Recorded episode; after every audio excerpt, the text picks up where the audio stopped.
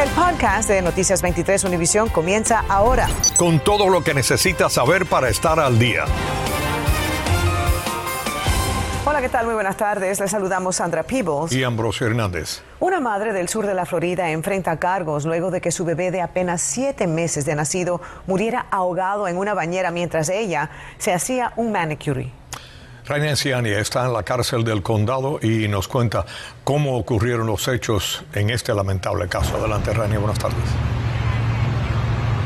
Sandra Ambrosio, buenas tardes. Esta madre continúa aquí en la cárcel de TGK y está enfrentando serios cargos como homicidio involuntario agravado en un menor de edad. La policía, por supuesto, está investigando este terrible caso, pero según los récords que hemos revisado, todo parece que se trató de un descuido.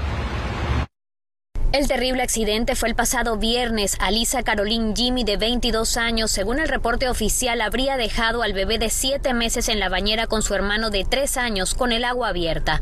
Acorde con el informe, Jimmy los dejó solos mientras iba al garaje de la residencia para hacerse las uñas en un salón de manicura casero. Cuando la mujer se presentó en corte, el padre del niño fallecido pidió clemencia a la jueza diciendo que fue un accidente.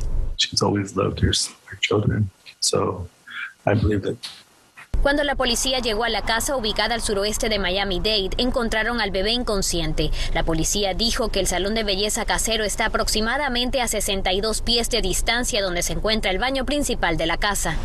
Jimmy dijo a los investigadores que se sintió cómoda al dejar a los niños porque no había un tapón de desagüe en la bañera y no pensó que el agua la llenaría. Regresó después de 5 o 10 minutos y descubrió que el desagüe se había tapado con una toalla de papel y se había llenado de agua. Encontró al bebé inconsciente y al hermano de 3 años todavía jugando en la bañera. La madre dijo a la policía que intentó reanimar al bebé y que fue a casa de un vecino para llamar al 911. Jimmy es miembro de la tribu Mikusuki de Florida. Bueno, la jueza le puso una fianza de 10 mil dólares a esta mujer, por lo que podría salir en cualquier momento en libertad. Por supuesto, las autoridades recuerdan a los padres nunca dejar desatendidos a los niños pequeños y mucho menos en el baño. Es lo que les tengo en vivo desde la cárcel de TGK, Rainé Anciani, Noticias 23, Univisión. Qué pena, gracias, Rainé. Un ciclista murió esta mañana atropellado por un vehículo en Davie. Sucedió cuando la víctima cruzaba la intersección de la carretera estatal 84 y Nab Hill Road. Los socorristas llevaron al ciclista a un hospital donde lo declararon muerto. El chofer del vehículo permaneció en la escena cooperando con las autoridades. Las autoridades revelaron hoy que el tirador de la masacre en la escuela primaria en Texas también disparó a testigos que se encontraban cerca de su vehículo antes de dirigirse a las instalaciones de la escuela primaria. Según los testigos, el pistolero llevaba un rifle y una mochila con municiones antes de entrar al centro escolar. Bueno, muchos padres y muchos niños dicen sentir una mezcla de emociones a raíz de esta masacre en Texas. Y por ese motivo, el Distrito Escolar de Miami-Dade ofrece la oportunidad de hablar con especialistas de manera gratuita. María Fernanda López nos dice de qué se trata. Ansiedad, angustia, incertidumbre son algunos de los sentimientos que ha despertado en toda la comunidad la masacre de la escuela primaria Rob. El distrito escolar de Miami-Dade trata de ayudar. Ayer se hizo una llamada a todo el distrito dejándole saber a los padres que hay recursos disponibles. ¿Qué recursos ofrece el distrito escolar para los padres y para los niños que necesiten lidiar con este tema de la masacre en Texas? Siempre tenemos los servicios de los counselors en cada colegio. También tenemos ciertas organizaciones que trabajamos con ellos. Entre ellas el Community Health of South Florida. Nosotros tenemos más de 36 oficinitas o suites dentro de las escuelas eh, públicas de la, del estado de la Florida. Ahí ofrecemos poder sentarnos con no solamente los estudiantes, pero los, los papás, las familias, para hacer evaluaciones, a conectarlos con la ayuda que necesitan ellos. El Jewish Community Services también brinda ayuda. Primero tenemos nuestros servicios de terapia que se da consejería a los niños desde los empezando los seis años y en adelante. Pueden llamar a la oficina y pedir una cita con una terapeuta que le va a hacer una evaluación. La gente puede llamar al 211 y hablar con un consejero por, me, por las líneas telefónicas totalmente gratuita. Ellos pueden hablar así como desahogarse, hacer preguntas y si es necesario ese, ese consejero por medio de las líneas telefónicas lo puede conectar con eh, nuestro departamento departamento de terapia. Es muy importante hablar de ese tema. ¿Por qué? Porque podemos conectar emocionalmente con los niños. Nos da la oportunidad de ser modelos para ellos. Podemos modelar eh, buenos mecanismos de defensa. El Distrito Escolar del Condado Miami-Dade también ofrece la página studentservices.dadeschools.net, donde pueden encontrar servicios con grupos de apoyo y también todas las organizaciones aliadas. Eh, le dimos la instrucción a los maestros que tomaran el momento de, de decirle a los estudiantes que reconocer lo que había pasado realmente y decirles que pueden hablar. Informó María Fernanda López, Noticias 23, Univisión. Gracias, María Fernanda. Muy buenos consejos. La verdad que sí. Bueno, hace apenas unos minutos el gobernador Ron DeSantis firmó una ley que protege a propietarios de condominios. María Alesia Sosa nos explica qué cambia ahora y cómo se benefician estas personas. En una sesión especial, la legislatura pasó de forma bipartidista un proyecto de ley que busca garantizar más seguridad en las estructuras. Lo que pasó en Surfside era una tristeza, una tragedia, y con esta ley le vamos a asegurar a las familias que viven en condominio que eso nunca va a pasar de nuevo.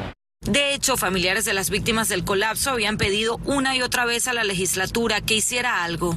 La primera buena noticia que escuchamos, esto tendría que haber pasado al otro día que cayó el edificio. Solo en Miami-Dade Broward los edificios requieren un proceso de certificación cada 40 años. Pero con la nueva propuesta, en todo el estado de Florida, los edificios de más de tres pisos deberán hacer su recertificación a los 30 años. Además, cada 10 años requerirán una inspección. Y escucha bien, si el edificio está como este, a menos de tres millas de la costa, las inspecciones especiales deberán comenzar a los 25 años de su construcción. Y aquí va lo más polémico, el fondo de reservas. Actualmente las asociaciones pueden renunciar a tener un fondo, pero si se firma la ley, será obligatorio tener el fondo para hacer frente a reparaciones necesarias. Obviamente al tener que mantener una reserva, que es como una cuenta de ahorro, eso lo más probable va a subir la, la mensualidad que pagan eh, los dueños. El promotor del proyecto explica que las juntas tienen hasta el año 2025 para comenzar a preparar ese fondo de reservas. La seguridad de un edificio, la vida de una persona no tiene precio. Por eso le vamos a dar tres años para que puedan recuperar esos fondos para lo que sea mandatorio, estructural. Entiendo que le va a hacer dolor, dolor al bolsillo de unas cuantas personas, familias que viven en los condominios y, y siento por ello, pero no tenemos otra opción. En Florida, más de dos millones de personas viven en edificios. El dinero que se van a ahorrar para las reservas lo van a terminar gastando en gastos de funeral para sus familias. María Alesia Sosa, Noticias 23 Univisión. Estás escuchando el podcast de Noticias 23 Univisión. El régimen cubano puso hoy en libertad a algunos de los manifestantes más jóvenes del 11 de julio, pero esto no es sinónimo de que fueron absueltos. Algunos están bajo fianza hasta el día del juicio y otros deberán regresar a campos de trabajo mientras cumplen su condena. Mario Vallejo nos explica todo.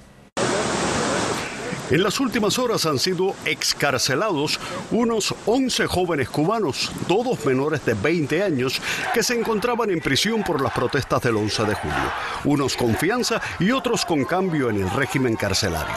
Jonathan Torres Farrat, de 17 años, es uno de los beneficiados con la libertad bajo fianza hasta el día del juicio. Su madre, Bárbara Farrat, reaccionó así.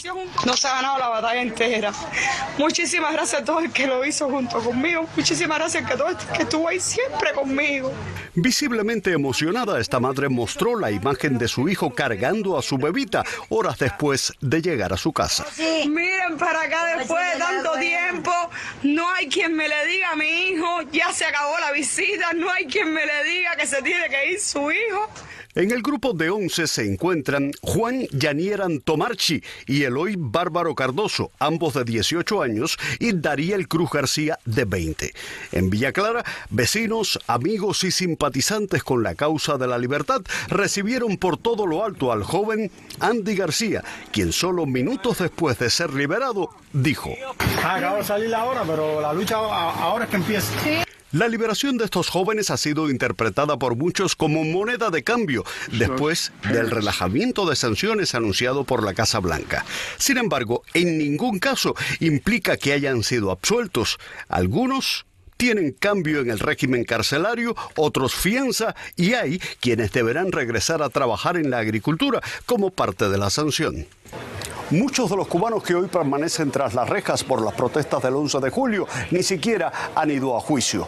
Solo cinco de los 564 que han sido procesados fueron absueltos. Mario Vallejo, Noticias 23, Univisión. Gracias, Mario. Es cuestión de vida o muerte. La crisis de salud mental en adolescentes llega a niveles tan alarmantes que el cirujano general de Estados Unidos lo ha declarado como una pandemia devastadora. El Incardet nos cuenta por qué está pasando y qué recursos hay disponibles. Ansiedad, depresión, autolesiones, vivir se ha vuelto insoportable para tantos jóvenes en el país. El suicidio fue la segunda causa de muerte para personas entre la edad de 10 y 14 años. Según los CDC, en el 2021 el 20% de los adolescentes encuestados había contemplado el suicidio. La adolescencia está experimentando cambios drásticos. Hace tres décadas, la amenaza más grave para esa población era el alcoholismo. Hoy por hoy, las crecientes tasas de trastornos de salud mental que llevan muchas veces a acabar con sus vidas. Las causas. El aislamiento, diría yo, es una de las causas mayores en este momento. A causa de la pandemia del COVID, como sabes, se, se suspendieron las escuelas en persona. Eso eliminó uno de los apoyos más grandes que tienen los adolescentes, que son otros adolescentes. Pero no todo se le puede adjudicar a la pandemia. En 2019, el 13% de los adolescentes declaró haber tenido un episodio depresivo grave, un aumento del 60% desde 2007. Las redes sociales, los niños tratando de cumplir estándares imposibles comparando sus vidas con lo que ven en Instagram, en Facebook, en TikTok. Hay que estar en alerta ante señales como cambios en hábitos de dormir y de comer, retraimiento de amigos, familia o actividades, comportamiento violento, abandono en la apariencia personal, deterioro en el rendimiento académico y quejas de síntomas físicos. Lo importante es que hay ayuda. Una de ellas, NAMI Miami. Lo que nosotros podemos ofrecer es apoyo, recursos y educación. Que esas son tres claves realmente que toda familia necesita cuando está enfrentando esta condición de salud mental.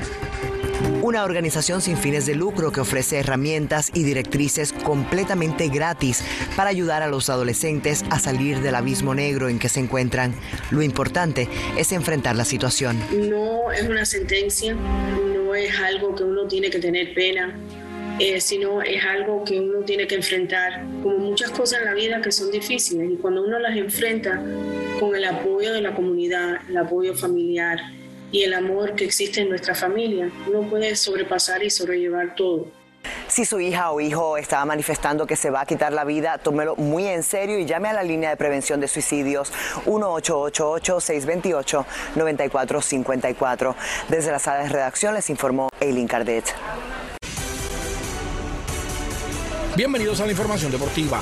Con el sexto hombre de la temporada, Tyler Hero, lesionado, y PJ Tucker, Kyle Lowry y Butler jugando con lesiones remanentes, el Miami Heat hizo tampoco ayer en el FTX Arena de Downtown que los Celtics, con apenas 93 puntos en la jornada, le sacaron 12 de ventaja a un Heat que a duras penas anotó 80 en todo el desafío. Miami comenzó con algo de ritmo y se fue al descanso arriba por 5, pero al regreso de los vestidores volvieron a sufrir el síndrome del tercer cuarto y los 16 puntos que los Celtics le sacaron de ventaja en esos 12 minutos fueron una cuesta imposible de subir para la tropa de Eric Spolstra, que mañana entrará al De Boston, Massachusetts, con todas las probabilidades en su contra al partido que debe comenzar a las 8 y 30 de la noche. Por su parte, los Marlins descansaron hoy y también mañana comienzan una serie de tres ante los Bravos. Los peces se llegan a Atlanta tras volver a caer ayer por barrida en un corto compromiso de par de juegos en Tampa ante los Raids, de nuevo por una sola carrera, marcando el fracaso número 14 de los peces por la mínima en la temporada. Ernesto Clavelo, Deportes 23. A partir de hoy se espera un aumento sin precedentes en el número de viajeros que pasará por el Aeropuerto Internacional de Miami este fin de semana de Memorial Day. Por eso las autoridades están alertando que probablemente no se va a poder estacionar en el aeropuerto. Jenny Padura nos muestra el panorama y nos dice cuáles serían sus opciones. La situación en el estacionamiento del Aeropuerto Internacional de Miami ya comienza a complicarse. Hicimos un recorrido y predominaba el cartel full. ¿Cuánto se demoró encontrando un parqueo? No, te sé ni decir, como una hora, media hora, una hora, no sé. Estamos esperando a 150 mil pasajeros al día entre viernes y, lunes, que representa unos 600 mil pasajeros eh, este fin de semana. Las autoridades prevén que para este viernes, debido al aumento en los viajeros por el fin de semana feriado, el parqueo esté a capacidad. Y el fin de semana esto está horrible. Tú vienes de madrugada, bien temprano, tal vez tú encuentras, porque yo me voy mañana temprano. El aeropuerto está haciendo todo lo posible para eh, recibir ese incremento de pasajeros. Tenemos más personal, más personal de, TSA, estamos trabajando con la policía y estamos haciendo todo lo posible para acomodar a, los pasajeros. Son 8.300 espacios entre los dos garajes de siete pisos. A esta hora, las 2 de la tarde, me dicen que quedan solamente 700 espacios y es que las autoridades prevén que estas luces rojas en el día de mañana estén por todas partes. ¿Cuáles son los planes del aeropuerto para poder acomodar a tantos viajeros? Bueno, todo eso viene con el crecimiento del aeropuerto. O sea, el, aeropuerto ha crecido tanto que ya, claro, hay ciertas partes del aeropuerto que se quedan, que se quedan chicas. ¿Pero hay planes a futuro de expandir un poco lo que es el estacionamiento? Por ahora no, pero lo más seguro que en, el futuro sí. A través de un tuit, la alcaldesa Daniela Levin Cava alertaba a los residentes y visitantes de la compleja situación. La recomendación es llegar por lo tres horas antes de su vuelo, que un amigo o familiar los lleve o tomar un Uber o Lyft. A la larga, ahorra tiempo y dinero. Recuerde que el costo por dejar su auto en el garaje es de 17 dólares diarios. Hoy los puntos de control lucían descongestionados, pero para el fin de semana el panorama será distinto, por lo que haga su verificación de vuelo o check-in online antes de llegar al aeropuerto. Jenny Padura, Noticias 23, Univisión. Acabas de escuchar el podcast de Noticias 23 Univisión. Puedes descubrir lo mejor de los podcasts de Univisión en la aplicación de Euforia o en univision.com diagonal podcasts.